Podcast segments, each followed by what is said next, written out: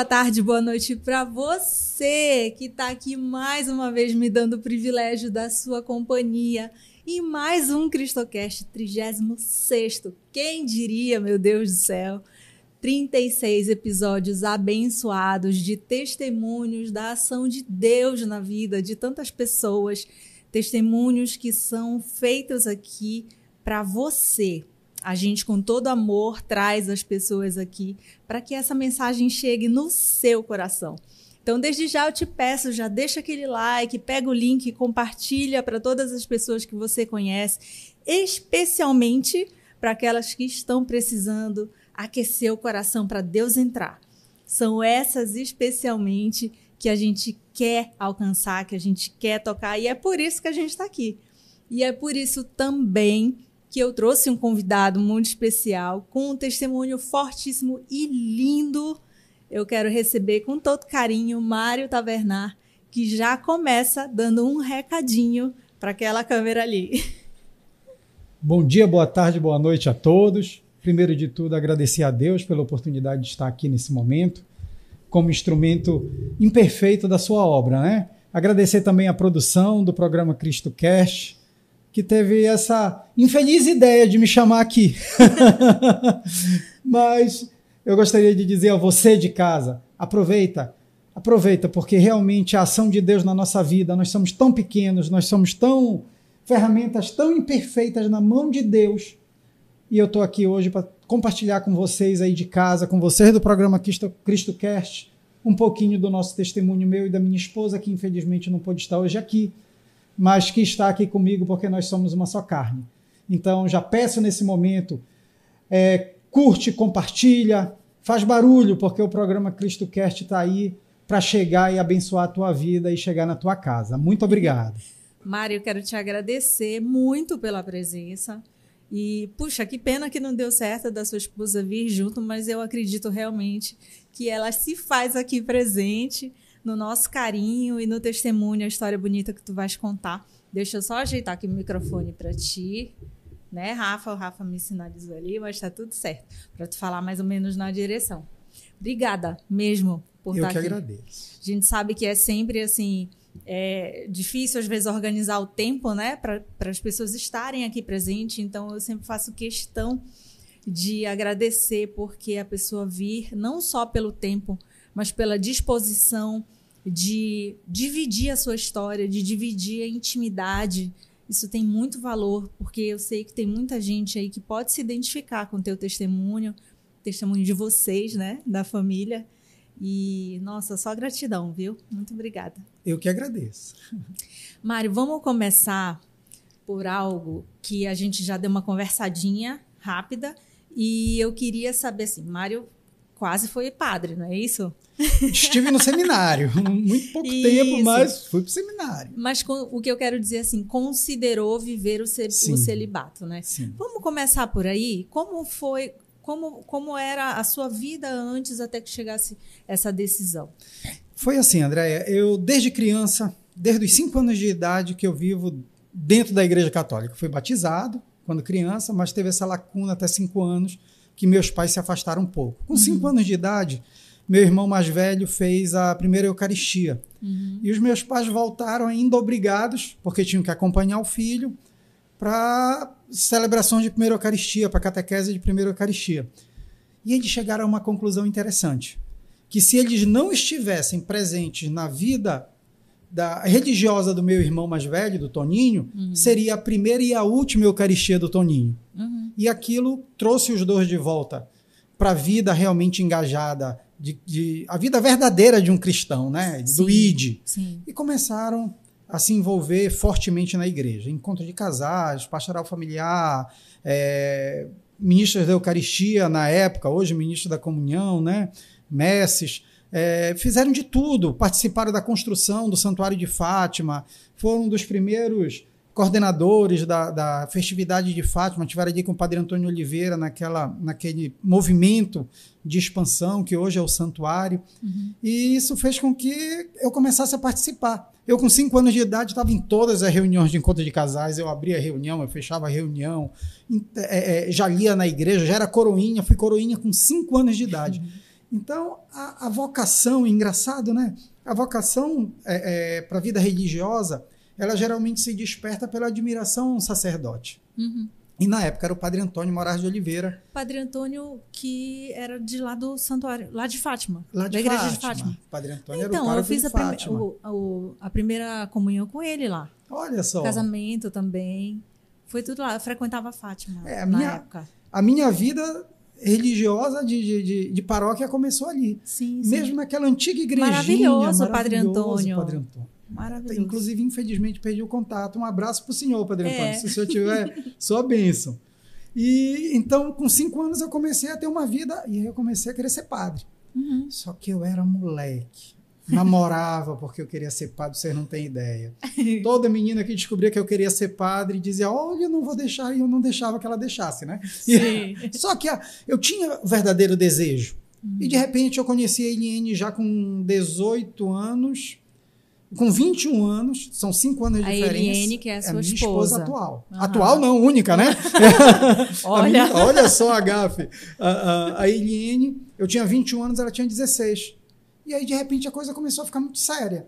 Eu realmente comecei a ver que era uma pessoa diferente. Uhum. Né? Desde quando nós começamos a namorar, o nosso ideal era o matrimônio sacramental. Uhum. E aí, na cabeça do, do jovem adulto, porque 21 anos, começou a fazer a confusão. Como é que eu posso querer casar se eu tenho vontade do seminário? Com Sim. dois anos de namoro, nós conversamos, terminamos. Eu fui para o seminário fazer meu discernimento vocacional. Importantíssimo, não é? Importantíssimo. Importantíssimo. E te digo que ali eu vi que a minha vocação não era para o sacerdócio. Uhum. Eu não esqueço, lá eu tive um pai espiritual que é meu pai até hoje, Dom Carlos Vezeletti, Uhum. que ele dizia assim: vocês não estão aqui para ser padres, vocês estão aqui querendo ser padres. Uhum. Se não for, sejam bons cristãos, sirvam a igreja. Né? Então eu fiz o discernimento. Me, o seminário, você não tem ideia o quanto ele transformou minha vida e me preparou para o sacerdócio. Uhum. No seminário, por exemplo, eu aprendi a ser fiel. Hoje nós vamos fazer 20 anos de casado e eu sou fiel há 20 anos. Uhum. Né? E, e- e a fidelidade que eu sei que eu não sou capaz, a fidelidade como graça de Deus. Eu sei que a qualquer momento um, um vacilo, um contra-testemunho, eu posso jogar isso tudo por terra. É, mas ali, aprendendo a viver o celibato, eu aprendi a ser fiel. A- as vocações são muito próximas. Uhum. Hoje eu vivo no meu matrimônio a pobreza, porque se eu sair comprando tudo que eu quero, eu acabo a vida financeira da minha família. Sim. Né? Eu vivo a obediência, porque eu não posso mais fazer tudo que eu quero. Tudo é conversado, né? Tudo é discutido. Tem coisas que eu tô com vontade de fazer, mas que eu não posso fazer porque não é o momento da Eliane, porque ela não gosta, né? E coisas vice-versa, coisas que ela não gosta de fazer. Então nós vivemos a obediência e nós vivemos a castidade, que é a, a fidelidade ao nosso estado de vida. A castidade não é o celibato. A castidade para o matrimônio é a fidelidade conjugal. E nós vivemos essa castidade. Então, nós Sim. vivemos no matrimônio a pobreza, a obediência e a castidade, que foi o que eu aprendi no meu primeiro ano de seminário. Foi tão pouco, mas foi realmente edificante para a vida matrimonial. Mas sabes, Mário, assim, me faz pensar a questão do discernimento, você passar por um momento de discernimento é importantíssimo para qualquer decisão na, na vida. Importante, então, como é o matrimônio, não é? Ou qualquer outro, assim, ó, eu acredito por experiência que a gente precisa se dar é, a oportunidade de saber parar, sair um pouco do, do contexto para estar com Deus e ouvir o que Ele quer da gente. Não é? Para que a gente tenha esse discernimento. Eu acho que ninguém tem o discernimento sozinho. A gente precisa, até porque ninguém é sábio, a gente precisa, precisa ter é, é, experiência, precisa, né? Quando a gente nem tem essa experiência para viver algo que a gente está almejando, a gente precisa parar, colocar na mão de Deus e, e ouvir o que Ele quer para gente, não é verdade? É interessante. É, Eu sou muito mariano. Uhum. Sou apaixonado por Maria. E o primeiro ensinamento de Maria é o faça-se, né? Faça-se, sim, eis aqui a escrava do Senhor, né? Hum. Então, quando a gente aprende a viver, que eu acho que foi o grande aprendizado no meu matrimônio, foi viver como um barco à vela, né? aproveitando os bons ventos de Deus uhum. e entendendo que nem todos os momentos ele sopra, que a gente tem que ter o remo também, fazer força e remar, né? Então, esses ventos, é, o vento da dúvida, da tribulação, sabendo que Jesus era o comandante, que me fez fazer o discernimento. Uhum. E foi tão, tão correta a decisão, eu imagino, te dar essa oportunidade de decidir, de discernir, que quando eu vejo as, as dificuldades do casamento, ou talvez os desafios do casamento, que não são dificuldades, eu me pergunto, se eu não tivesse ido para o seminário, hoje eu me questionaria, porque era para eu ter sido padre. Uhum. É porque a minha vocação era outra. Uhum. Então, foi tão rica que me tirou, inclusive, esse desejo. Eu fiz um discernimento maduro. Sim. A minha esposa, enquanto namorada, ficou aqui fora. Não ficou esperando, ficou tocando a vida dela. Trabalhando, é, estudando. E quando, nós volta, quando eu voltei do seminário, nós conversamos novamente e voltamos, reatamos o namoro e a partir dali já foi para o casamento. Para o casamento. Pro, pro realmente para viver a vocação discernida, a vocação madura. E qual era esse contexto de vocês decidindo pelo casamento? Como vocês estavam vivendo naquela época? André, é interessante. A, a, a... Quando eu comecei a namorar com a Eline, eu tinha certeza eu conheci a Eliane, para você ter uma ideia, no Colégio São Paulo. A Eliane era minha colega de colégio, só que são cinco anos de diferença. Eu tinha 12, a Eliane tinha 7, né?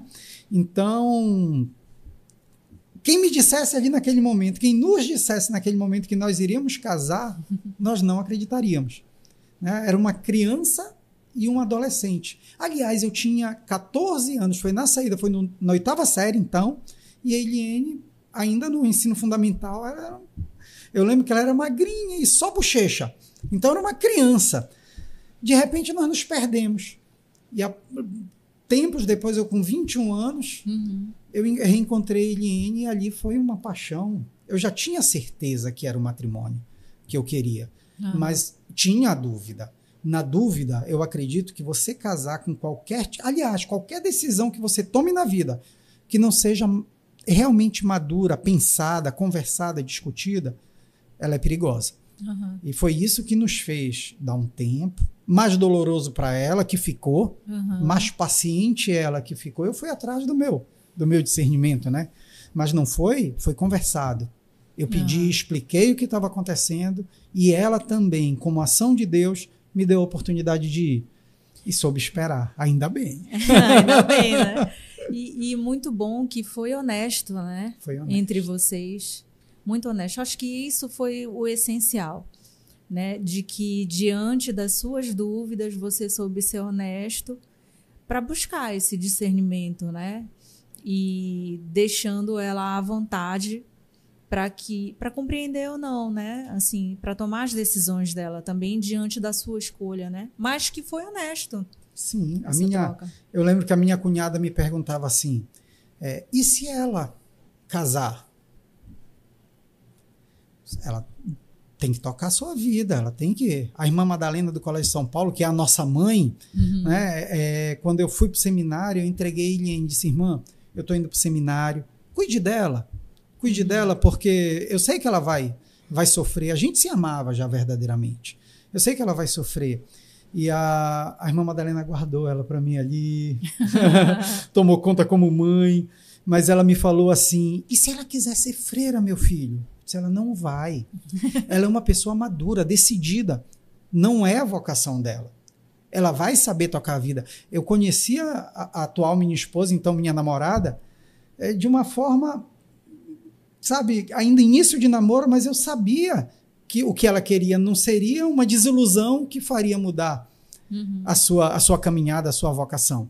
Ela soube, como Maria, sabe? Sabe aquela bodas de Caná que ela olha e diz assim: faz o que ele vos uhum, mandar? É. Então ela soube fazer esse olhar de Maria e disse assim: vou esperar, vai. Uhum.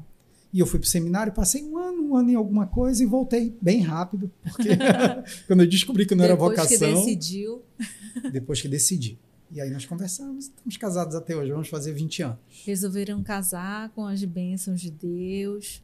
tudo direitinho. Tudo certinho, graças a Deus. Graças a Deus. E como foi, então, esse, esse o casamento? Porque daí a gente já começa a parte do teu testemunho, né?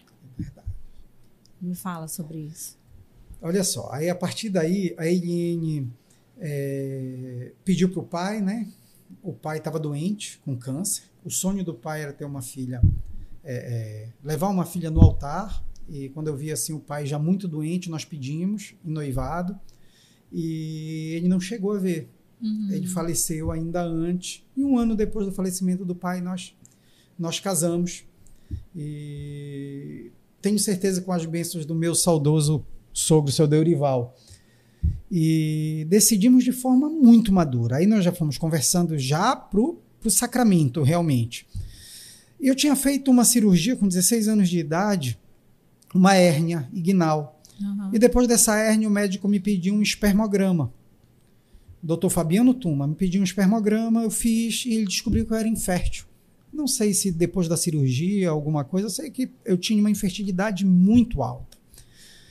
E mais uma vez, honestamente, eu chamei a Eliane e disse: Olha, Eliane, nós queremos casar, mas eu não vou poder ter filhos, porque eu sou infértil. E ela aceitou também e começamos a conversar, a adotar. Nós vamos adotar. Conversamos com meus pais, conversamos com a mãe dela, tudo certo. para adotar um filho, porque eu era infértil. Mas toda a nossa construção, eu estou falando isso já porque você me pediu para entrar no testemunho, mas toda a construção do nosso matrimônio, da decisão de contrair o matrimônio, foi sempre pautada na honestidade e no diálogo, né?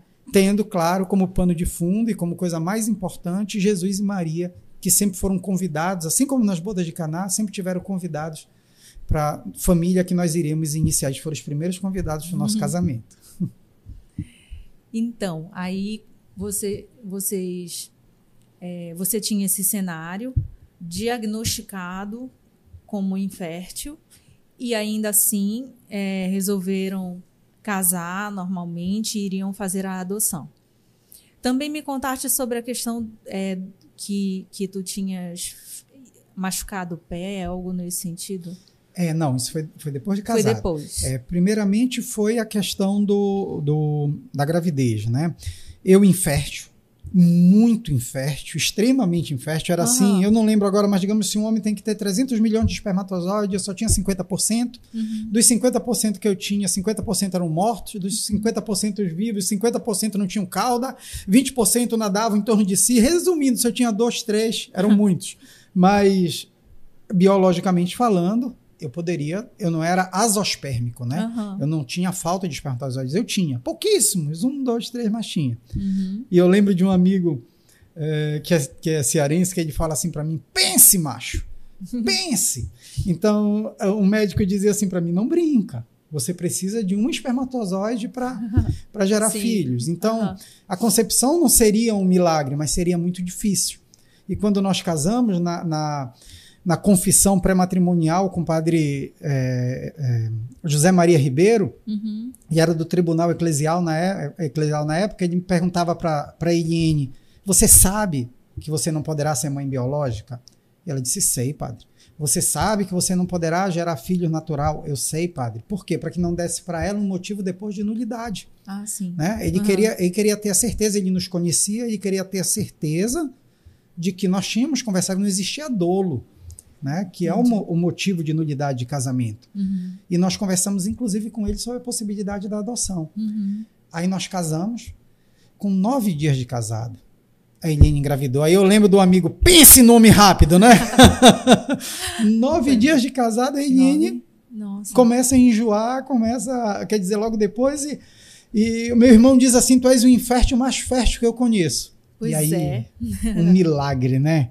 Primeiro milagre. Primeiro milagre. Olha como Deus é maravilhoso, como é, é, ele, ele transforma a vida, como a vontade de Deus é, é imperiosa e predominante, né? E nós vimos a ação de Deus logo, recém-casados. Sim. E foi engraçado que o Papa João Paulo II tinha ido no México e feito uma, uma homilia toda contra o aborto. Aham. E nós que queríamos ter filhos, dizíamos assim: como é que pode? Tem gente que quer e não pode, e tem gente que pode e aborta. Então, você professar a fé, ela realmente é muito fácil.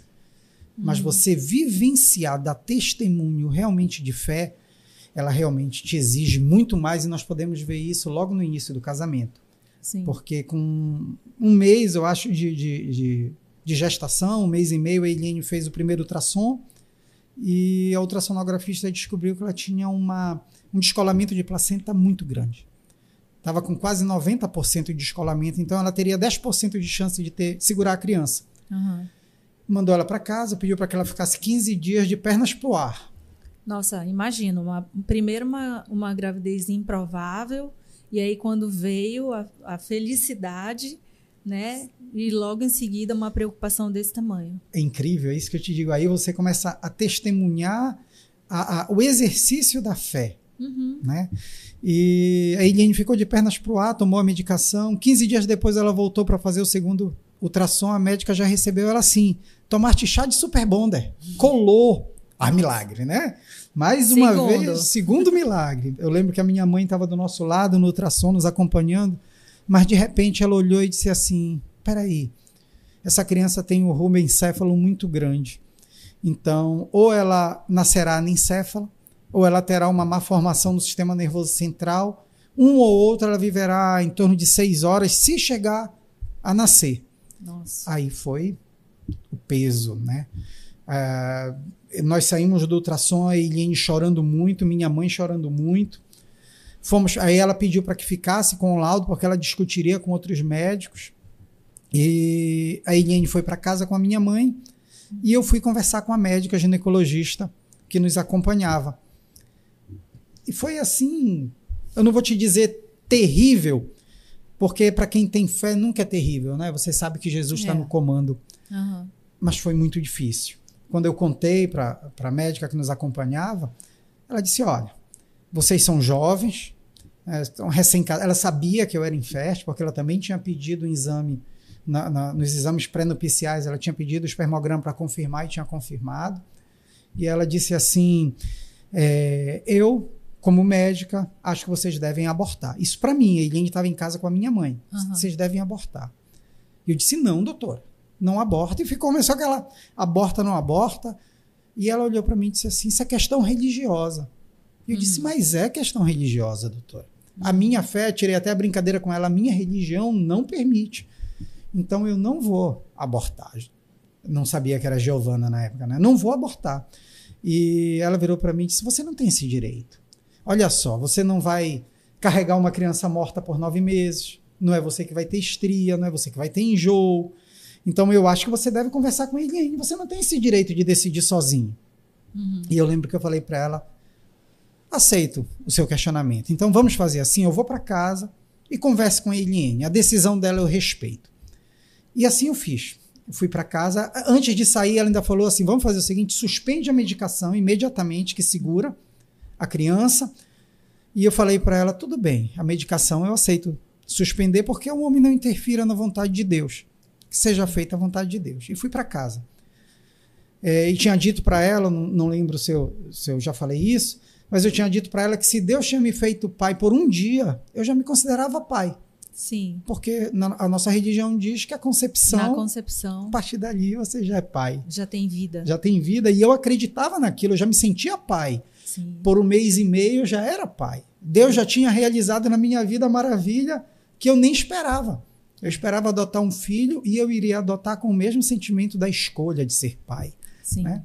E naturalmente ele já tinha me dado esse prazer.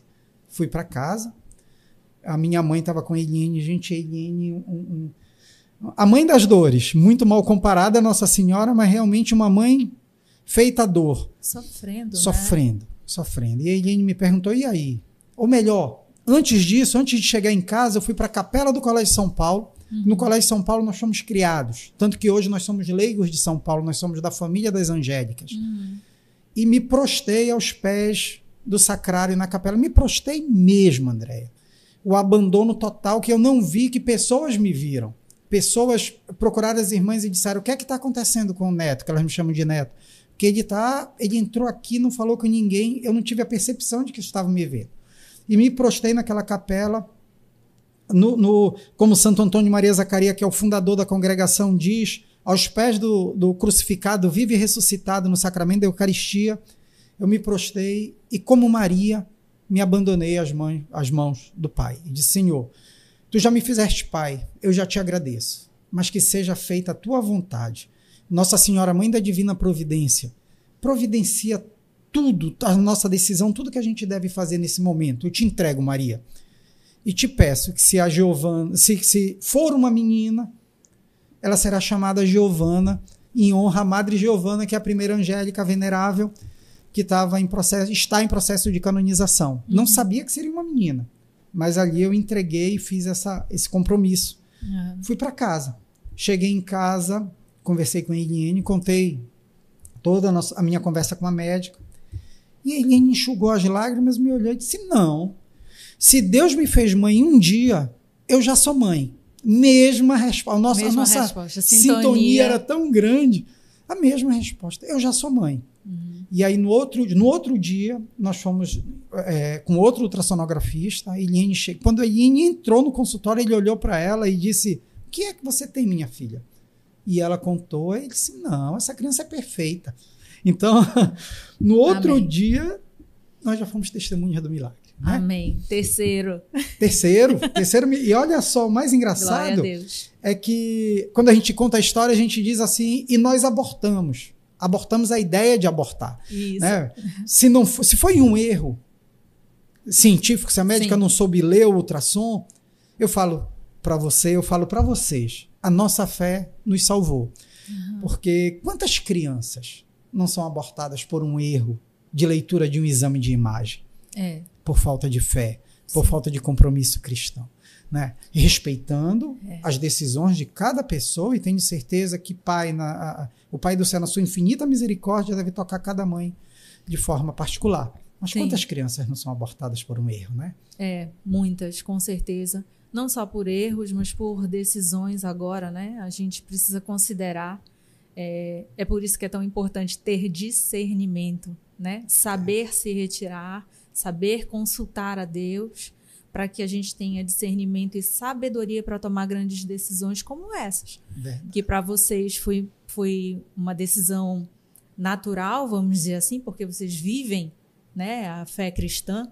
Então foi natural, porque é absorvido já dentro de vocês, considerar a vida desde a concepção, né? Mas a gente vê que hum, hoje uma boa parte da sociedade não considera isso e é um tema muito delicado. Porém, né, posso, posso dizer assim que é, se a, vou falar como mãe, né? Que se eu já consigo sentir dentro da minha barriguinha aquele serzinho minúsculo mexendo, que a gente diz que são só umas ondinhas, como que não tem vida ali?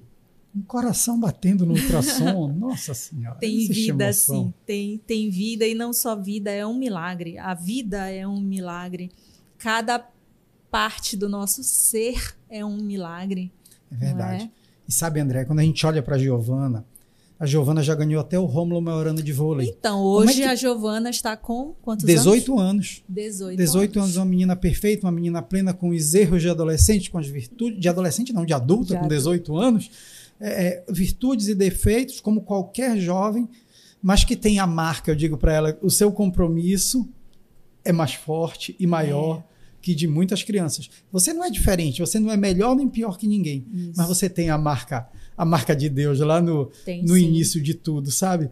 É, é, é, viver a fé, experienciar a fé, dar testemunho da fé, realmente é, é, preciso ter fé. Nós, nós nascemos dentro dessa congregação religiosa, que é das Angélicas de São Paulo, dos Padres Barnabitas e dos Leigos, é, fundadas por Santo Antônio Maria Zacaria, e tem duas coisas que mexem muito comigo. Você até tocou.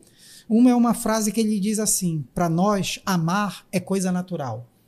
Então, naturalmente, nós já amávamos uhum. a Giovana, mas quem nós não sabíamos, né? Aquele bebê, aquele embrião que, que estava sendo gestado ali, aquela vida que já fazia da gente paz, já fazia da gente pessoas diferentes e agraciados por Deus. Então nós já amávamos, porque amar é coisa natural. Outra é corramos como loucos, não só para Deus, mas para o próximo. Como eu posso dar testemunho de fé, não entendendo que aquela vida é o meu próximo mais próximo? É. É, hoje vem o João Paulo, oito anos depois, oito anos tentando. Eu tenho o segundo filho, João Paulo. Então, gente, uhum. eu não peço, que aí entra na outra pergunta. Já, perdi a conta de quantos milagres foram. Ah, olha. Quatro já? É, é uma, vez, quarto, uma vez conversando com um padre, é, que era o que eu ia te falar agora da dor. Eu, hoje eu, eu, sou paciente de dor crônica. Eu tenho síndrome de dor distrófico simpático reflexo. Uhum. É uma síndrome neural que me causa dor. Uhum. Então, eu digo até brincando que é, é a doença do mentiroso. Uhum. Tem dias que você me olha e eu estou super bem. Tem dias que você me olha e eu estou completamente limitado. Uhum. Do humor que a dor te causa, né, a irritação, até realmente movimentos, andar, sair da cama é muito difícil. A dor, a, você conviver com dor exige de você fé. E... Uhum. O que é, como, como ela se processa? É, é muscular? É... é uma dor, é, vem da planta do pé até o joelho. Uhum. A dor é muito localizada. Porque, a grosso modo, a doença é assim: é como se o, o cérebro estivesse eliminando algo que lhe prejudica. No meu caso, é o pé. Me disseste até que, que tu usas um aparelho eu uso? Eu uso um eletroneuroestimulador. Uhum. O que é um, os médicos definem como alta tecnologia o serviço do homem. Ajuda a controlar o nível de dor, é isso? É, ele fica dando um choquinho na perna, ele está ligado na coluna, um eletrodo com 32, é, uma placa com 32, 32 eletrodos ligados na coluna, que ah, ficam dando estímulos no uhum. local para diminuir o processo da dor. Ele me fez largar a muleta 80, 90%, porque hoje eu só uso muleta nas crises, uhum. diminuiu o espaçamento das crises, mas não devolveu a qualidade de vida. Uhum. Se eu te disser, digamos, hoje eu não consigo jogar uma bola com meu filho, eu não consigo correr de bicicleta com meu filho, tem coisas assim, tem dias que eu não consigo levantar da cama, uhum. eu não consigo ter, ter momentos de. Digamos, eu não consigo ter rotina. Se eu marcar com você, eu vou tal dia, tal hora, a chance de eu falhar é grande porque eu posso naquele dia, naquela hora, estar tá em crise. É, então, a minha mãe diz assim para mim: dobra teu joelho e pede para Deus a cura. Gente, eu não tenho coragem. Deus me deu dois filhos, um homem fértil, me deu João Paulo, que é meu amigo, um parceiro, um, uma criança, sabe, é, especial. Meu filho é apaixonante. Me deu a minha filha, que é um milagre. Sabe, ele fez eu e a Eliane, nós somos um, um, vaso que ele jogou a semente e, e deu frutos. Então, me deu uma esposa, eu não mereço tanto, eu digo para vocês. e é engraçado quando a Eliane teve o João Paulo, que ela voltou para o Colégio de São Paulo seis meses depois da licença. Ela, ela é funcionária do Colégio de São Paulo. E eu encontrava com a Eliane no corredor. A Eliane pegava nos peitos e dizia assim: o João Paulo está com fome. Aí eu dizia, como tu sabes, meus peitos estão vazando, né? Então. Ah, as mulheres sabem, sabe? as mães sabem muito bem. Aí eu penso nas bodas de Caná. É, é, Maria olhou e disse assim: tá faltando vinho. Ninguém precisou chegar com Maria e dizer, mãe, vai acabar o vinho, eu vou passar vergonha. Não.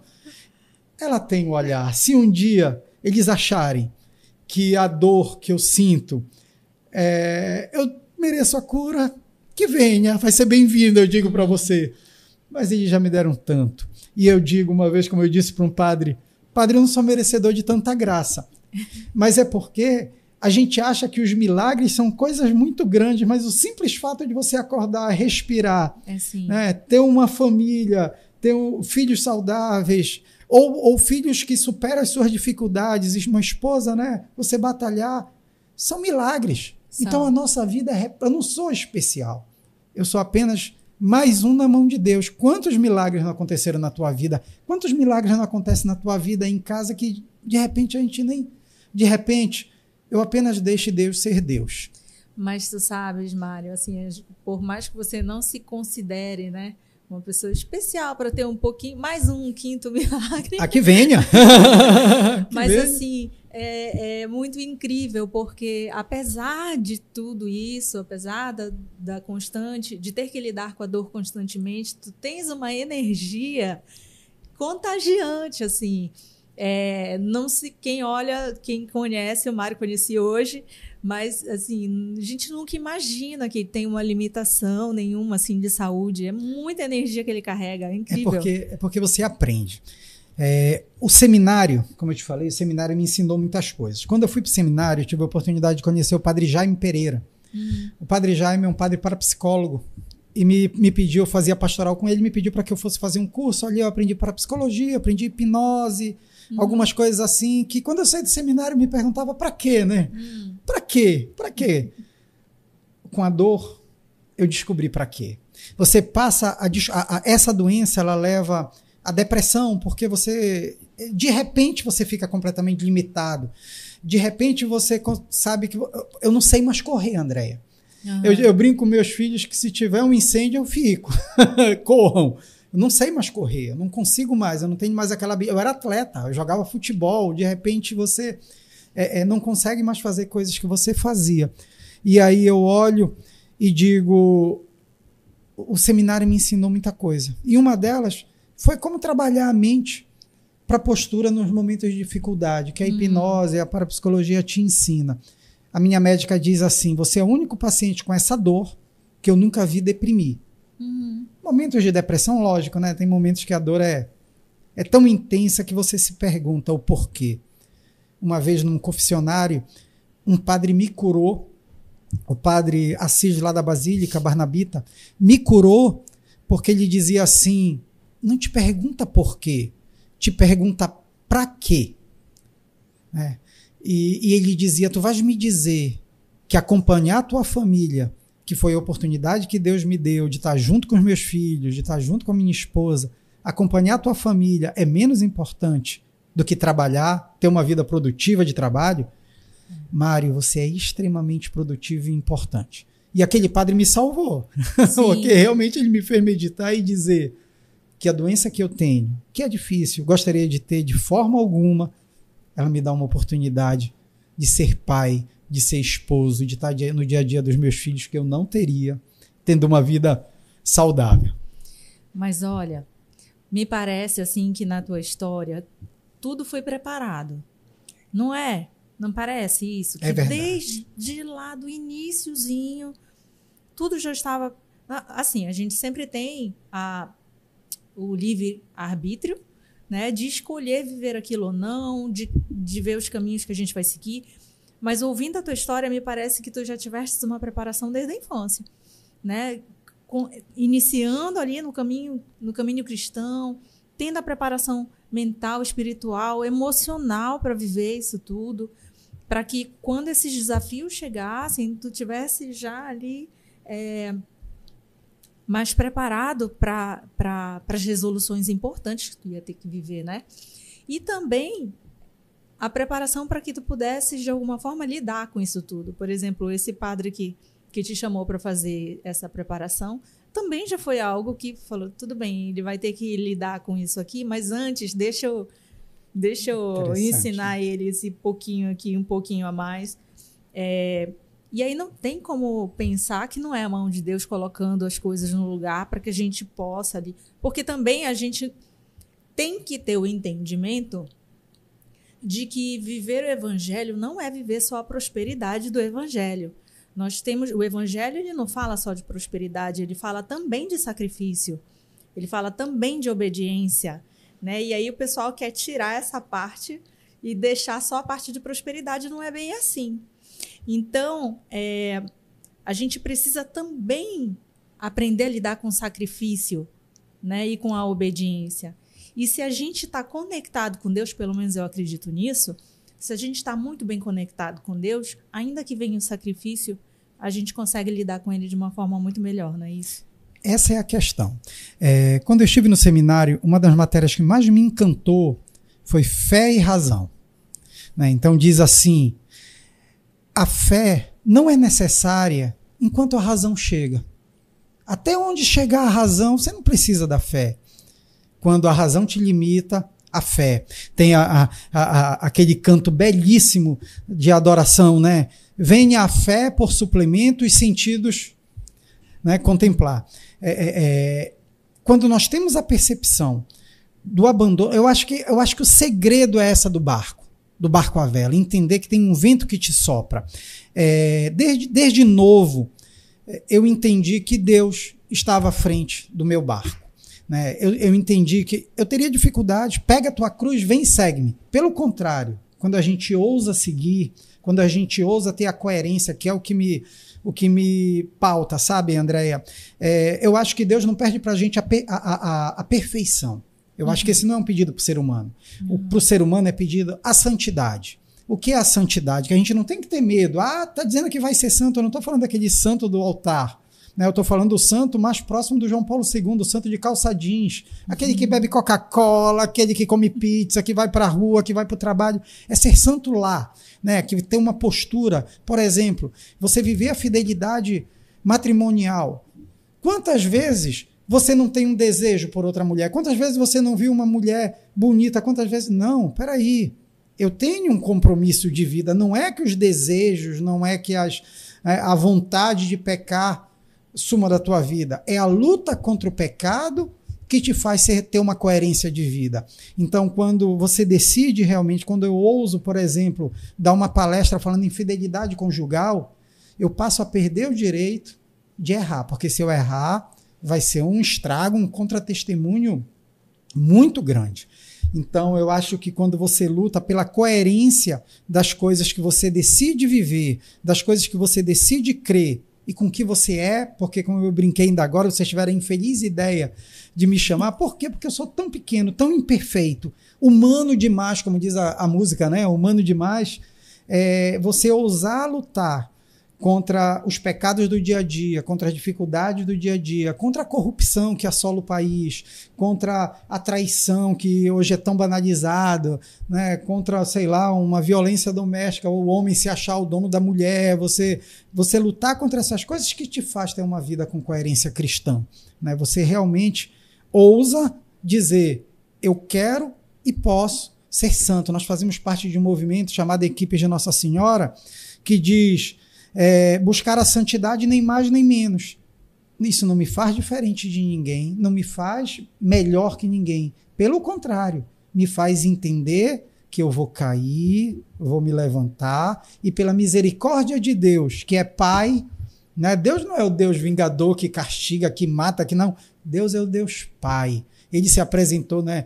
Pai nosso que estás nos céus. O Filho nos ensina, insere a paternidade na Trindade, né? Sim. Deus, né, que é Pai, ele ele está ali para nos orientar, né, para nos ensinar como qualquer pai, mas para perdoar, porque ele é realmente misericórdia. Uhum. Então, quando você entende isso, você sabe que você não pode pecar por pecar, você não pode cair por cair, você não pode errar por errar mas os seus erros, quando você tem o compromisso, que é o pilar da, da, do sacramento da penitência, do sacramento da reconciliação, que é o arrependimento em si, e você busca a reconciliação com Deus, você, como, como humano, como pequeno, né, como criatura, passa a entender que o Criador é maior que você e que se você verdadeiramente buscar a santidade, você tem o direito, inclusive, de errar. É. Isso faz a vida mais fácil. Acho que é só isso. Por isso que Deus me dá graça.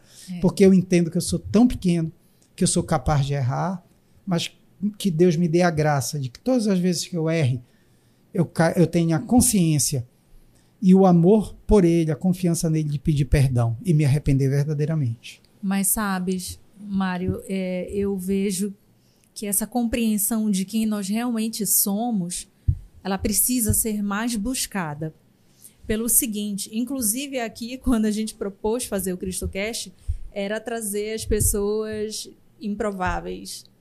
Eu não queria trazer pessoas famosas. Eu queria trazer pessoas comuns, que têm testemunhos da, da ação de Deus nas pequenas, nas grandes coisas, mas que conseguem, conseguem não, que buscam viver realmente o, a, a vida cristã, sabe? Porque tem uma coisa, tem a pessoa que acredita em Deus e tem a pessoa que tenta viver o que Jesus ensinou. Essa é uma grande diferença. Isso causa uma distância muito grande, né, entre entre pessoas, entre famílias, assim. O desafio da gente buscar, como você fala, santidade, é, antes de eu me aprofundar, eu achava uma coisa tão distante, tão distante que eu não, nem buscava. Então, tá, eu tenho que ser uma pessoa legal e tá tudo bem.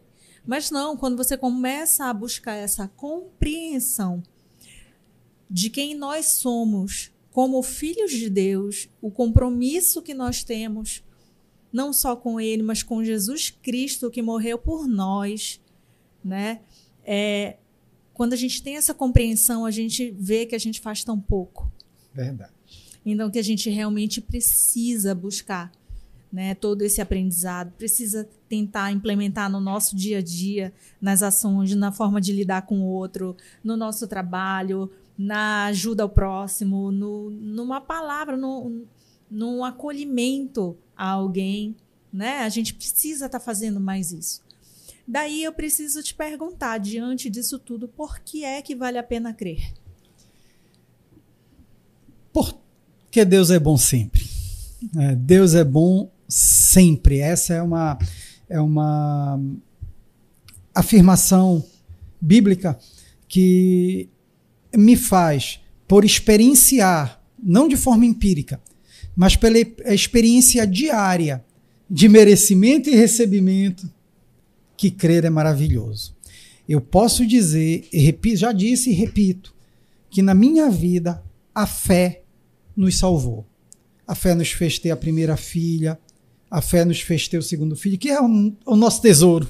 Uhum. Gente, posso perder casa, carro, tudo. Tendo meus filhos, tendo minha esposa, tendo a nossa família, que na nossa casa é realmente um lar, um lar de amor, um lar cristão, com defeitos, viu?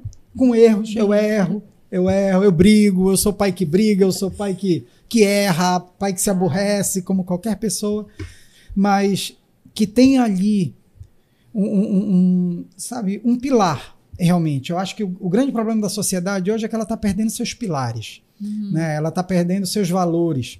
E eu acredito que o valor cristão, o valor do evangelho, a riqueza do evangelho, que é nada mais, nada menos do que amar a Deus sobre todas as coisas e ao próximo como a si mesmo, como o próprio mestre ensinou, é, nos faz ter a certeza de que ter fé é um instrumento é, especial que te faz ver tudo aquilo que você realmente não consegue, pela sua razão, chegar e tocar. Então, a fé é, é, é a livre adesão a Deus. Você crê porque quer. Né? Você não crê porque é obrigado. Você crê porque você encontra é, elementos que te fazem entender que você sozinho realmente não é nada. Que existe por trás de ti uma força especial. Que chamem do que quiserem mas que nós, cristãos, católicos, chamamos de Deus. E que me faz pensar que, sabe, é, é, é, se alguém não crê verdadeiramente em Deus, porque eu duvido, porque eu acredito que você sempre crê em alguma coisa, é, esse vazio que pode te deixar na falta da crença, na falta da fé, te faz ter crendices, né? te faz ter é, é, acreditar sempre em algo que te leve a buscar o sagrado. Então, ter fé, acreditar verdadeiramente num Deus, Criador primeiro, gerador primeiro de todas as coisas, né? É, é, é, é ter a certeza de que a tua limitação te faz divino pela vinda do seu filho, que se fez é, é, é, consubstancial a nós. Ele que era consubstancial ao Pai, ou seja, tinha a mesma substância do Pai, veio para o mundo, né, encarnou o Verbo, se fez carne através da Virgem Maria e se fez consubstancial a nós. Uhum. Ou seja, transformou a minha pequenez, transformou a minha humanidade num ato de amor. Né? Nos levou próximo ao divino. Uhum. Então eu acho que nós temos direito e devemos ter sempre fé. Olha, é, eu acredito muito e eu acho que compartilhas dessa, desse mesmo pensamento. Nós cristãos temos Jesus como a nossa pedra angular, né?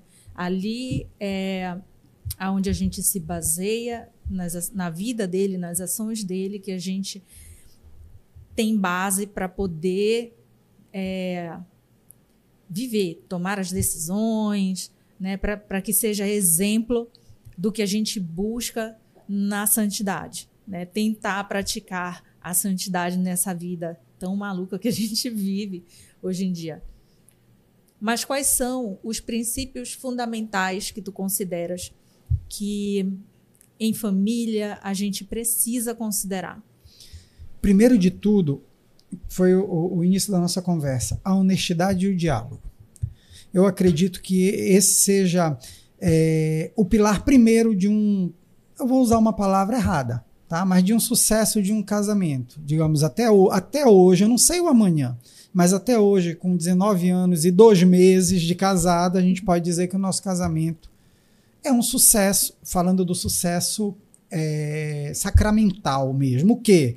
Nós somos um casal que brigamos, como qualquer casal, mas um Sim. casal que se ama, que discute, que conversa, que se respeita. Que, que se, acima de tudo se respeita. Então eu acredito que o pilar da vida cristã deve ser a honestidade e o diálogo sempre. E Terceiro, as buscas que você faz, que aí é o segredo. Você falou ainda agora que sempre na minha vida teve gente que, que foi preparando o caminho. Por quê?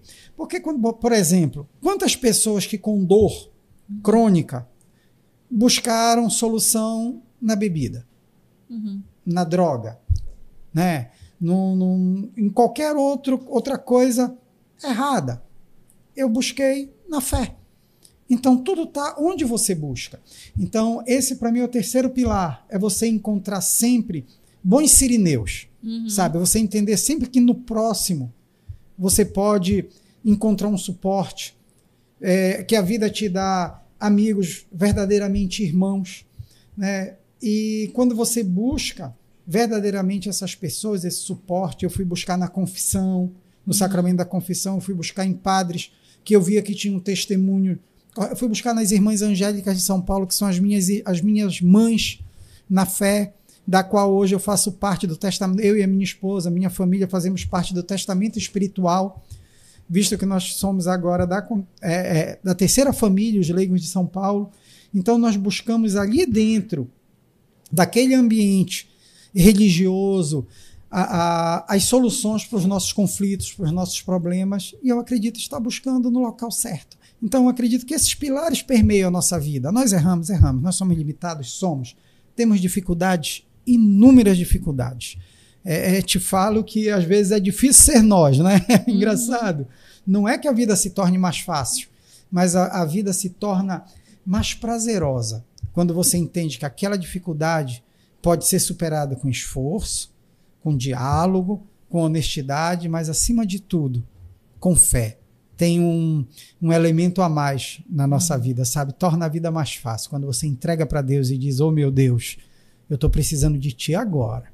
E o nosso diálogo é, é, outra frase de Santo Antônio de Maria Zacaria que diz assim: que a oração é o diálogo íntimo com Deus. Fala com ele como tu fala com o pai. Isso a gente faz Sim. em casa. Uhum.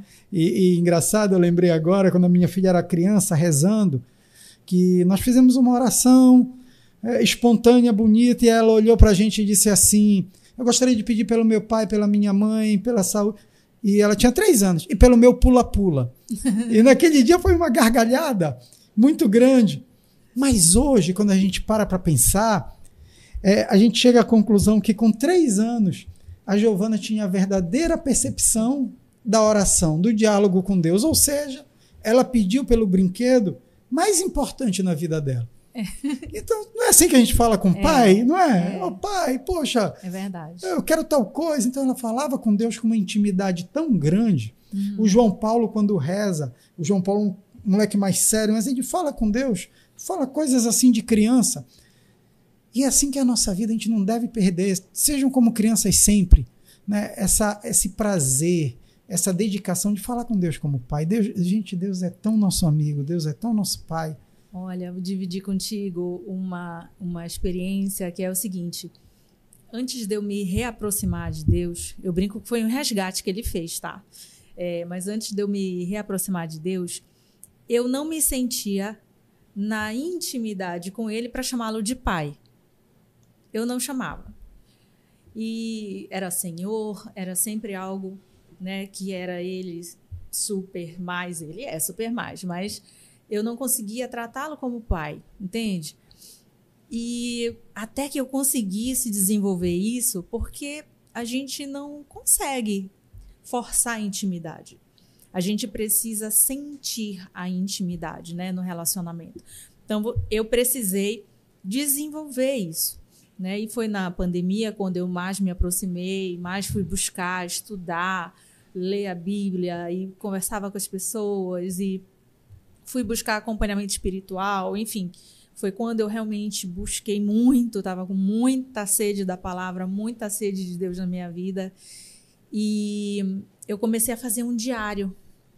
Fiz um diário espiritual, que eu tenho até hoje, inclusive. Então, assim como quando menina eu tinha um diário, eu comecei a fazer um diário onde eu conversava com Deus. Então, ainda hoje eu tenho alguns episódios lá bem narrados, conversando mesmo com ele, com data, com tudo.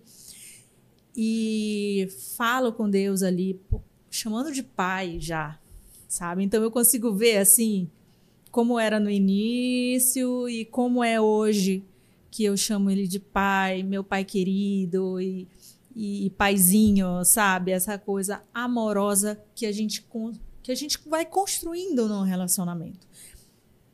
Então, é, aqui no CristoCast a gente tem é, recebe mensagens de pessoas que perguntam assim: como me reaproximar de Deus?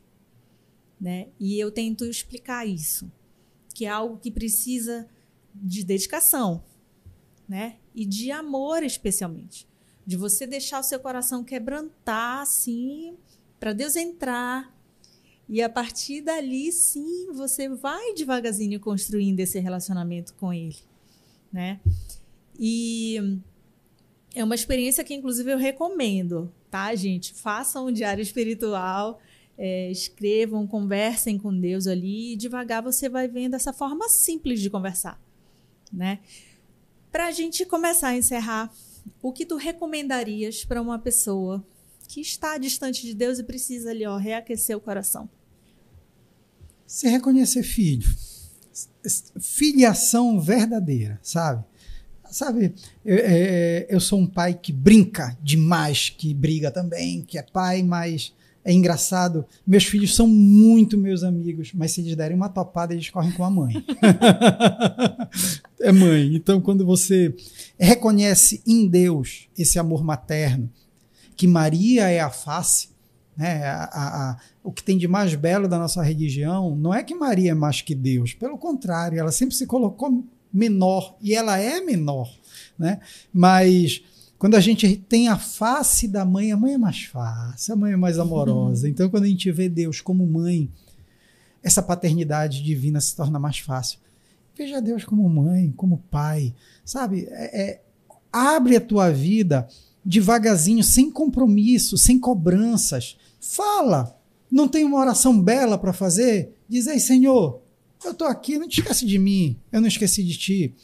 É, Santo Antônio Maria Zacarias, eu sou zacariano, então eu vou repetir isso várias vezes. Santo Antônio Maria Zacarias diz assim: é, durante o dia a dia, não tem como parar para rezar, não tem como parar as atividades do dia a dia. Eleva a mente várias vezes a Deus. Está na atividade do dia a dia, diz: opa, Senhor, eu estou aqui, não esquece de mim, sabe? É, é, trata Deus, abre a tua vida. A gente faz uma experiência em casa que é, mais uma vez, a experiência das bodas de Caná. Todos os dias que a gente acorda, a gente faz a oração familiar e com o sinal da cruz, em nome do Pai, do Filho e do Espírito Santo, nós abrimos o nosso dia para que Jesus e Maria sejam convidados, como foram lá da boda de Caná, para que ele nunca deixe faltar o melhor vinho na nossa vida. Faz isso, faz um convite. Porque quando você abre os caminhos para Deus, ele faz questão de estreitar a intimidade. Isso. Ele estreita a intimidade, você só abre as portas. Ele, tá, ele não te abandona, ele não está longe de ti, por mais que você esteja longe dele. Só abre as portas e deixa ele chegar. É como a gente fala, né? É só dizer: eis-me aqui. Eis-me aqui. Faça-se. Para encerrar de verdade, eu preciso te provocar e perguntar, perguntar não, é uma provocação que a gente faz aqui toda vez, que é Deus existe e eu posso provar. Que tu me fales sobre isso. Eu tô aqui. eu tô vivo. Deus existe e eu posso provar. A ação do universo, ação do universo, natureza, natureza. Mas Deus existe. Eu tô aqui e eu digo para você que eu só tô aqui hoje na minha pequenez porque Deus existe e eu sou prova de que ele existe. Amém. Amém. Mário, muito obrigada, viu? Me dá a mão que é aqui. é isso, eu que agradeço. Aqui a gente agradece assim, segurando na mão, passando essa energia positiva. Muita gratidão pela tua presença aqui, dividindo a intimidade, teu testemunho, a vida da tua família. Dê um abraço nos seus filhos, na sua esposa, Dom, viu? Que sejam muito abençoados. Em nome de Jesus, vão ser com certeza que vocês sejam muito, muito, muito felizes. Muito obrigada pela tua presença. Amém. Eu gostaria de agradecer a vocês e aproveitar agradecer ao público e fazer um pedido especial. Não deixe de rezar por mim, não deixe de rezar pela minha família, porque sem a força da oração e o poder de Deus, realmente nós não somos nada. Muito obrigado, Andréia. Imagina, muito obrigada. E você que ficou até agora acompanhando a gente em mais esse episódio, eu quero te agradecer. Que bom que você está aí. Tenho certeza que daqui desse testemunho forte, lindo, saiu uma mensagem que tocou no teu coração. Eu estou muito feliz de ter um convidado aqui que possa proporcionar esse momento para você. Então, assim, como ele disse, a força da oração é indescritível. O que você precisa fazer é se colocar à disposição. Então você já sabe, a gente aqui sempre está falando: fecha os teus olhos, abre o teu coração e diz: Senhor, eis-me aqui. É só isso que você precisa. Mas nesse momento, agora você precisa fazer uma coisa: deixa um like, faz um comentário da parte que você mais gostou e manda esse episódio para as pessoas que você sabe que estão precisando da mensagem de Deus no coração delas também. E você sabe que, como sempre, eu e você nos vemos no próximo CristoCast.